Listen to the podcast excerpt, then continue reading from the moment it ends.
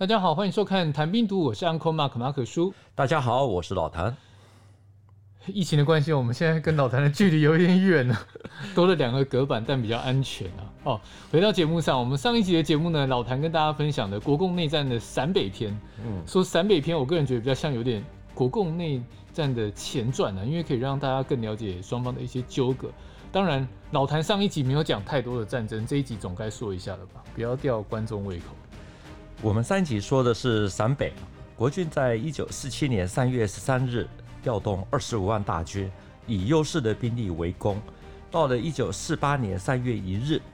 整二十九军的军长刘戡，他兵败宜川，拉手榴弹自爆，英勇殉职。这种自爆的手法其实是非常罕见的。随后，国军就撤出了陕北延安。如果从整个中国来看，其实整体都是越打越差啊，这种局面。不过呢，如果只看陕北，虽然在一九四七年的时候，国军部队接连被吃啊，可是那个时候实力多少还在。至于西北野战军，则是命悬一线，困苦得不得了。很特别的是，才短短几个月，过个冬天，整个局势就完全翻盘，能够调动八万人来打赢宜川战役。这是我们非常值得注意的现象。你说调动八万人，然后打宜川战役，我脑容量有是有限的，我必须承认。但是我还是记得老谭上一集有提到说，一九四七年的三月，那时候陕北的共军才二点五万人嘛，是是是国军的十分之一，怎么突然变成八万人？因为他们有魔法可以 magic。OK，国军其实是在一九四七年三月对陕北用兵啊，那个时候呢。除了西北马家军，最主要其实就是动用胡宗南麾下的两个主力兵团，军长是董钊的整编第一军，负责攻击右翼；军长是刘戡的整编二十九军，担任左翼。他们就是由渭河的北岸出发。在进入延安之后呢，虽然胡宗南大军始终没有掌握到毛泽东的去向，可是也给中共中央带来很大的压力。那个时候呢，整个态势其实就是毛泽东还有彭德怀在陕北，贺龙呢在晋西，陈赓兵团呢那个时候是后来就从山西的南部渡过黄河进入到豫西，为了要减轻刘伯承还有邓小平的压力。结果呢，到了一九四八年的元月，国防部作战次长刘斐啊，就是我们常常讲的这位大共谍。啊，他就说服了蒋介石，从陕北抽调兵力到河南，于是整编第一军的三个师就进入到了河南。总之，国军在陕北的初期，最先在清化骳、杨马河、盘龙啊这三战，虽然说损失了三个旅，之后又损失了一些部队，然后现在又调走了三个师，整个布局其实就被打乱。啊，于是，在一九四八年的二月。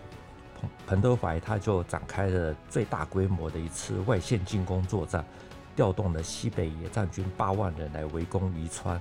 展开了一次非常经典的围城打援的这个战役。但讲到宜川，大家可能还是要了解一下它的地理位置啊，嗯、它是在陕西的北部，延安的东南部，可以说是从陕北要南进的一个重要的门户，所以它其实也算是关中北边的一个重要的根据地。这场战役其实是历经了十天，胡宗南他最精锐的整二十九军，为了救援宜川，就在附近的瓦子街遭到沉重的打击，一整个部队就是总共大概是两万五千人左右就被全歼，除了三万三千多人之外呢，其他有将近两万人被俘。军长刘戡他我们刚刚提到就是以手榴弹自毙，那另外他下面的整九十师。就师长严敏，他就在混乱中被击毙。另外，只有二十七师的师长王应尊率领少数的部队突围成功。也就是说，西北野战军他歼灭了胡宗南二点五万人，是共军首次歼灭一整个整编军的重大胜利。这也是被认为说西北战局整个局面改变的开始。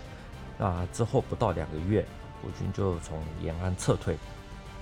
我记得上一集有提到，就是说蒋介石这边其实是一直没有捕捉到毛泽东真正的行踪。是，那这一部分如果网友好奇的话，可以去回顾一下上一集的后半段。嗯，那回到老谭刚刚讲的，国军抽调陕北的兵力支援其他地方的战事，导致他们兵败陕北，这是国军这边的说法。我好奇的是另一方，也就是西北野战军到底做了什么，可以调动八万人去执行这个所谓的外线作战？说到国共内战，大家一定都听过一野、二野、三野、四野，像林彪的四野就非常有名啊。那一野其实知名度就比较小一点。那一野的前身呢，其实就是西北野战军，在国军围攻陕北沿岸的时候呢，才成立啊。一开始啊，人数就是两万多人，三万。我们上一集有提过，毛泽东他在撤离延安，使用蘑菇战术，在荒凉的黄土地上面就跟国军求蘑菇，在四十天内哦打了三场胜仗。可是呢，也因为没有稍微像样一点点的城市啊，所以自己也艰苦无比。艰苦的原因呢，其实我们之前有讲过，就是很简单，就是因为陕北实在太穷了。那个时候呢，西北野战军哦聚集在更穷的地方，就是安塞。为了要解决休整困难啊，就补给的问题，彭德怀他那个时候就建议说啊，要西出陇东，也就是向甘肃用兵。在五月的时候呢，就攻打甘肃的河水，这是一个小地方。主攻的哦，就是完整的三五九旅等等哦，那结果呢，后来还是不敌了青海马步芳的部队。接着，这西北野战军在八月还有十月哦，就两度的围攻榆林，虽然都一度爆破攻入了城墙之内哦，可是后来都还是被打退，就只好撤兵。那他们为什么会没有成功？西北野战军他们检讨的结果是。因为有一些人畏缩不前，心态敷衍啊，甚至于还有 谎报军情。个别还有就是个别的团指导员啊，那种营指导员，这个他们心责任心态比较差一点啊，所以导致最后没有成功。就是觉得是心理层面的因素。对对对，整体来说就是教育不够，所以战斗意志不强，所以才打不下来。像西北野战军那个时候的第一纵队的政委啊，廖汉生，好，在他的回忆录里面，其实就提到了刚刚我们说的这些问题。啊，过去台湾的很多的文章啊、书籍啊，都写到这一段的时候呢，其实都说国共内战啊，之所以会输，有一个很重要的原因，就是抗战胜利以后，国军啊，其实普遍有厌战的心态。其实共军其实那个时候也有。例如廖汉生就说，那个时候的一些指战员啊，他们的思想准备不足，啊，不清楚为什么要跟国民党作战，也不晓得为什么要打倒蒋介石，啊，还有说为什么抗战胜利了还不让我们回家？这些说法呢，其实不是只有他一个人在说，比如说像红军出身的王恩茂，这是一位很特别的将领啊，他天天写日记啊，他的王恩茂日记里面呢也提到的烈士的。就是说，抗战胜利以后呢，很多新干部对蒋介石都有很大的这种幻想啊，所以这个就是说，国军啊，国共内战里面呢，呃，至少在前半期，国军有的问题，共军其实大概也都有。这一段我倒是真的没有想过，毕竟我们这节目录制五十多集的，听了很多的故事下来哦，我觉得很多网友可能想法会跟我一样，就是你觉得国民党会输，不是没有原因的。但你现在回过头来说，那个时代也有部分的共军厌战，那真的就没有想过。其实这个就是人性，国共双方他既然都有一样的问题啊，其实两边的高层应该都知道，重点只是在于说谁有办法去化解。对于西北野战军而言呢，他们突然转强，最主要的就是说他们的军队的结构改变，消化吸收了被俘的被俘虏的这种国军士兵。呃，从字面上听下来，你说西北野战军大进步，对，把被俘虏的国军士兵变成集战力，是对，讲起来是非常简单，但是大家都知道，这做起来是很难的。嗯，那他是怎么做到？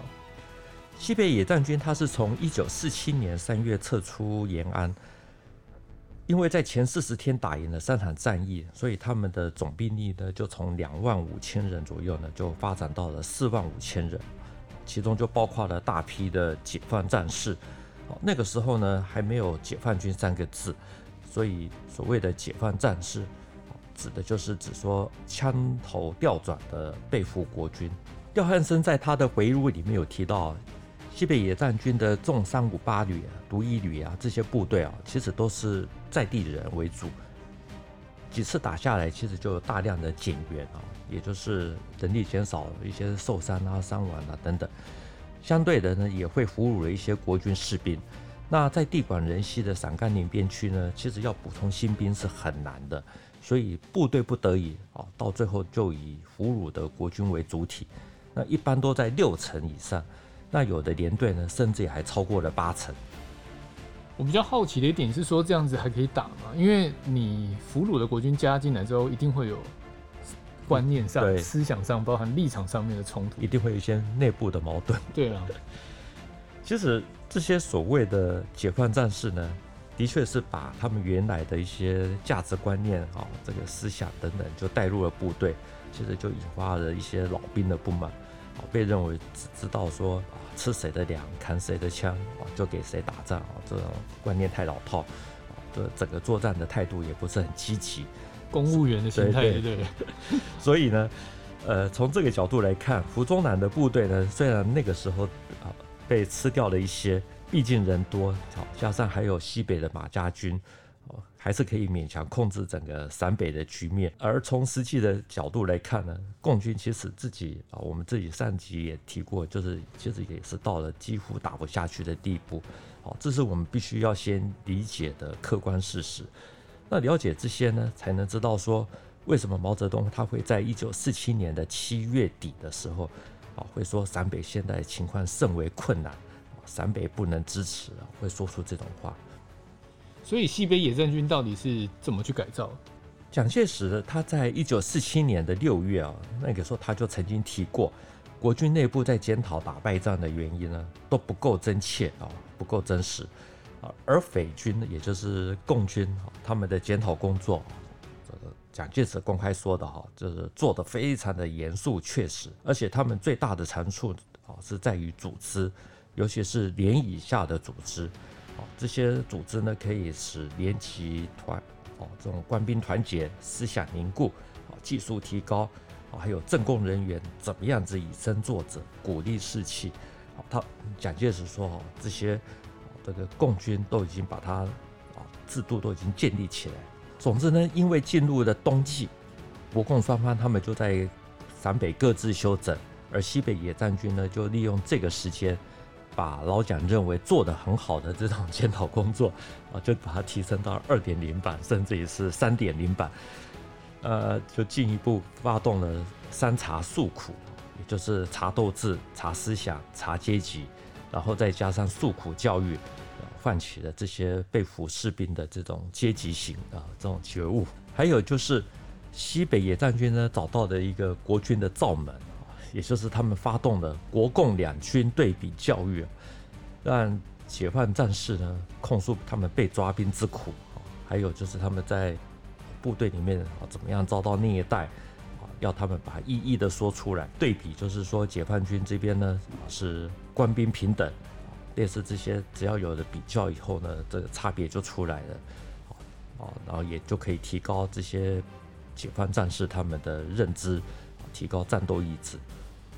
所以，除了从脑袋下手，还有攻心计。对，哦，动之以情，说之以理。一九四八年元月啊，廖汉生就向毛泽东还有周恩来报告新式整军运动的改造成果。他说，毛泽东听到了连队有八成是被俘的国军士兵啊，然后这些士兵呢，觉悟也大大的提高，就很高兴的说，我们中央苏区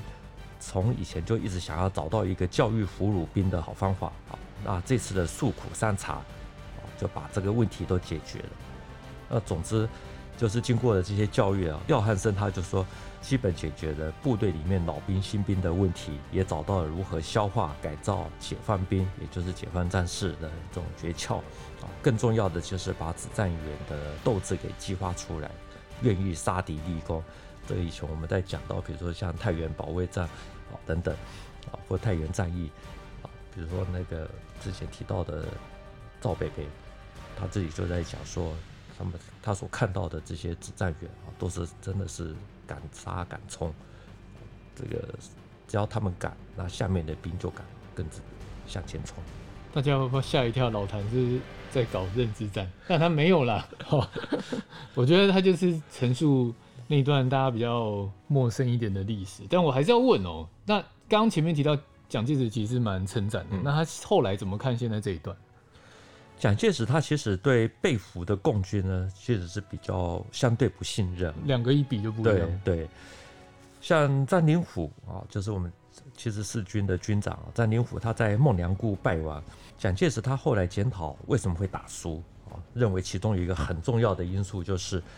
詹灵虎的部队里面有三千的被俘的共军，他那个时候要詹灵虎不要用，把这些人全部都送到后方去收容改造，结果没想到詹灵甫还是把他们拿来当杂役兵，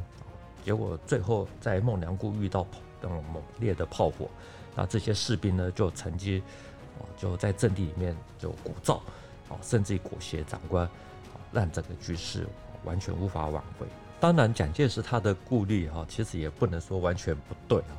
像以前台视的知名主播盛祖如，他的父亲盛文啊，他其实是胡宗南的参谋长。他那个时候在回忆录里面就提到说，很多国军啊部队里面有一个最大的不良习惯，就是任意补充兵员啊，结果就遭到渗透啊，一开战啊，师长就被逮捕，所以他就严格禁止，所以他的部队呢，从来都没有发生过还没有开打。就全军覆没的这些事情，总的来说呢，解放军他消化国军的能力其实是非常厉害。国军越打人越少，解放军是越打人越多。这是国共内战里面呢，双方实力消长，其实是一个很重要的一个因素。我们之后有机会，其实可以专门讲一集也可以。不过呢，这边还是要拉回来讲，就是经过了新式整军运动的西北野战军呢，就在整编第一军，也就是胡宗南的部队啊，这整一军的三个师调离陕北，才十天左右，就很快的在一九四八年的二月下旬，发动了宜川战役。那这个宜川战役，刚刚还有提到一个名字，在节目一开始的时候是刘戡，是是，他就是在这场战役当中去引爆手榴弹的吗？对。宜川战役呢，是西北野战军由内线防御进入到外线作战以后呢，在宜川还有瓦子街这个地区啊，进行了一次围城打援的战役。因为疫情的关系啊，这我们这边还是要讲一下，这个怕造成误会，就是呃图书馆其实也没有开门，所以我们手上的资料有限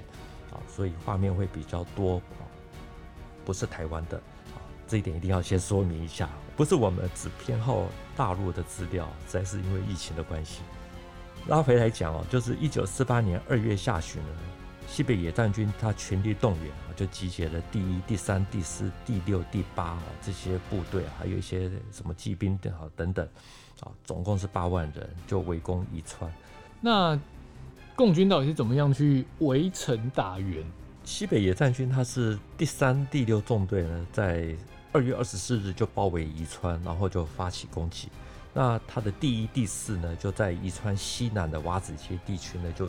隐蔽起来，啊，先埋伏在落鱼公路的两侧，就准备找机会要打援。宜川的守军呢，他就向西安就开始呼叫求救。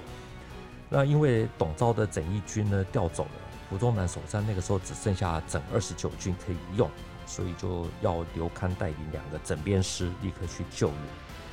二月二十七日下午呢，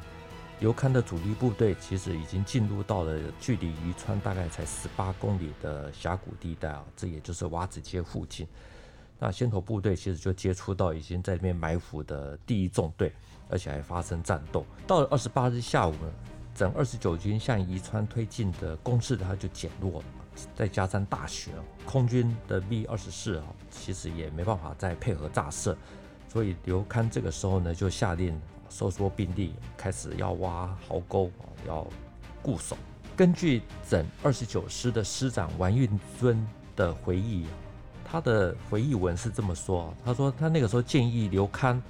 赶快利用落鱼公路南侧还没有发现解放军之前，立刻从黄龙山撤退。把内线变为外线，这样才能够去解宜川之围。可是呢，在这么紧急的时候啊，却偏偏没有联络上整九十师的师长严敏，就错过了机会，整个军就完全被包围。到了二十九日呢，中将师长严敏呢，他才来电讨论说是否要行动，也就是要突围。啊，最后刘戡他就很激动地讲说：“算了，打完了事，这感觉上就有点不太妙，啊，就决定啊，就是说，明日拂晓前就继续沿着公路继续的前进，哦，宜川进发。结果呢，本身也缺粮很严重的西北野战军呢，他们也不等了，就在三十日的就开始发动了总攻，啊，就在鹅毛大雪里面，啊，那时候真是白雪皑皑啊，就的就到处都是枪声，还有手榴弹的爆炸声。就这样子，双方打到了三月一日下午一点多，二十九军的指挥部呢就已经出现了解放军。刘康看到了警备牌，其实也伤亡殆尽，于是就把机密文件啊这些都烧掉，然后也把电台砸毁，准备要自杀。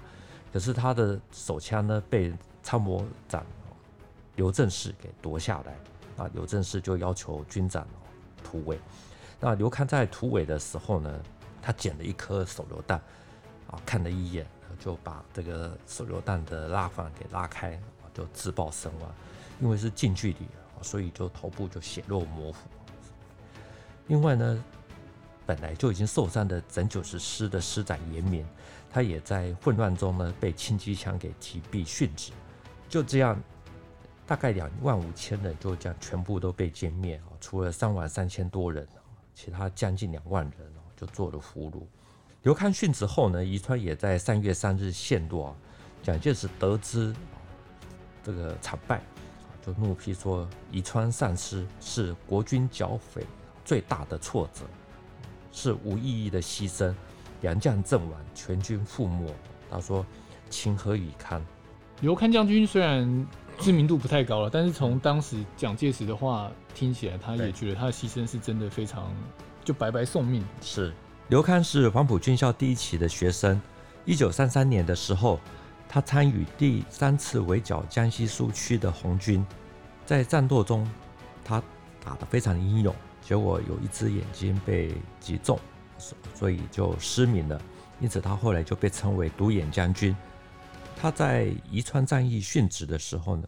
他才四十二岁而已。有些人可能会很好奇，刘戡在陕北打了快要一年，怎么还会中了围点打援这种招数？的确，在一九四七年七月的时候，蒋介石那个时候就曾经公开的赞扬说，国军这次用兵陕北之所以能够这么的顺利，几天内就把延安给拿下来，全部都是因为。进军的时候不走公路，啊，专走公路两侧三五十里，啊，那个时候是用华里的小路，这样共军对国军所进行的路线就没办法掌握，啊，就算有设伏埋伏啊等等，也都会被搜索部队给发现，啊，所以没办法突袭。然后呢，国军在宿营的时候，啊，也不会住在村子里面，而是在山地或无人。没有人的地区，所以那个时候蒋介石他特别强调，所有的将领都要改变过去行军走公路的习惯，同时要加强搜索。照理说，刘戡绝对知道这些规定，因为那个时候他也是负责打陕北的。事实上呢，他这次他带领整二十九军去救宜川，先头部队在关亭这个地方发现了一众的主力。他一开始就接受了二十七师的师长王应尊的建议，也就是先集中力量，先打关亭的一纵，先清掉侧翼的威胁，然后再由关亭前往宜川解围。否则，如果仍然沿着洛宜公路前进的话，不但不能解围，而且可能还会遇到危险。刘戡于是就停在原地，同时发电报向那个七安绥署请示。但是获得的回复是，宜川非常的紧急，时间上不允许先打关亭，应该继续按照原来的计划。啊，就这样子，整个军也就是两万五千多人，就这样子钻进了彭德怀他所预设的口袋里面。所以你会认为这场战役原本应该是五五坡吗？或者说不至于打成这个样子？如果讲整个陕北战役啊，我个人是认为国军如果真的就算完全控制了。其实也只是把大部队给拖在这个荒凉无比的管土地上面，在那个当下呢，不管得与失啊，其实对国共内战都不会有太大的影响。这宜川战役呢，如果刘戡再慢个一两天，也许就真的不用打啊，因为不是五五波，而是西北野战军他们其实自己粮食也短缺，也可能就会自己先行撤兵。所以这为什么一直在讲到在陕北战役的时候，其实粮食。缺水缺粮，这真的是必须要去考虑的一个问题。那客观的来讲呢，国军在进入到延安之后呢，虽然胡宗南大军啊都没有捕捉到毛泽东的去向啊，可是也给中共中央带来很大的压力。对于这一点呢，著名的主播盛祖鲁他的父亲啊是盛文，这个我们前面有提到，就是胡宗南的参谋长啊，他以他后来也来到台湾，啊是陆军中将。他的回忆录里面就有提到，就是攻击延安其实是蒋介石最初的想法。他在一九四七年一夜呢，就把他还有胡宗南召集到南京去，问说：“我想打延安啊，那看你们有没有把握可以拿得下来？如果没有把握，那我就不攻。”那盛文就说他立刻答复说有把握。那蒋介石就说：“那你就拟定计划啊，这个计划。”这个要你来亲自拟定，不要假手他人啊！拟好了给我看啊！这件事就只有我们三个人知道。之后，国军是在一九四七年三月出兵陕北延安。那正文他也有提到说，这个一九四七年这个攻占延安之后呢，本来就计划在一九四八年再部署一个彻底清剿的计划，要动用六个师啊，一切准备妥当啊，那就可以。可以彻底的把中共的势力、解放军的势力全部从陕北赶出去。那结果呢？国防部突然间来了一个命令呢，说要抽调三个有力的整编军，要开往豫东的防范区啊，去围歼陈毅。所以可以说，在最后的关头，一个决策，然后可能坏了先前已经下好的棋吗？我一直觉得说，其实毛泽东或蒋介石他们在打国共内战的时候，因为你知道，中国是非常的大，那他们的部队其实不管再怎么多，其实是没办法控制整个全中国，所以大家都在玩高杠杆的这种操作，也就是挖东墙补西墙。啊，重点只是在于说每一次的进出，毛泽东他的获利比较多，蒋介石的获利比较少，啊，慢慢的把自己的资本给赔光，这个其实是这样子来看的，所以。在这种高杠杆的操作里面呢，大家不会只是在乎说这个一次进出的输赢。我们如果来看陕北，其实就是可以这样子来看。拉回到陕北啊，盛文他说，那个时候呢，刘斐虽然有这样的建议呢，可是他坚决的反对。没想到刘刘斐他就天天就一直在刺激蒋介石。后来蒋介石就打电话叫他还有胡宗南又去南京。啊，经过了几天的辩论，让那个董钊的主力部队呢，从陕北往东调，啊，整个西北的局势就一就一落千丈，啊，整个国共的军事呢形态呢就这个彻底的失衡，啊，他说这个是国共内战的一个非常重大的一个关键。刚老谭其实有下一个注解啊，听起来如果你只看后面，可能会以为是股票操作进进出出，短期获利了解。但其实真的，战场跟股海是，我觉得都一样，都是反正都是拼生死。但是他的言论，你可以去仔细去品味一下吧。对，毕竟真的不能只用一场战役来看整个最后的结果。这一集的节目，你要补充一下，这个操作股票，其实有时候一档的进出，当然如果没有，如果是纯粹砸空，是很容易很危险的。我我觉得他们都是心脏非常大颗。你说蒋介石跟毛泽东吗？对对对，好，那时候还没有股票了，要不然，蒋介石是有，他以前是在上海市股市文人，所以他有可能在用兵的时候也会把那一套套上去吗？